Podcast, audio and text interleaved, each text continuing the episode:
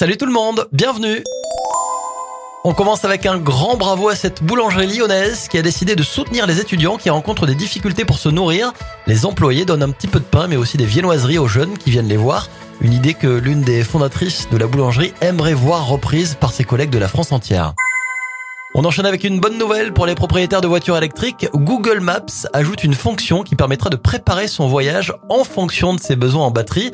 Euh, ça inclura les arrêts nécessaires aux bornes électriques et aussi le temps indispensable pour la recharge.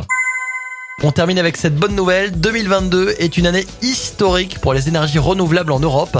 La part de l'énergie consacrée à l'éolien et au solaire a dépassé celle du gaz en 2022 dans l'Union européenne.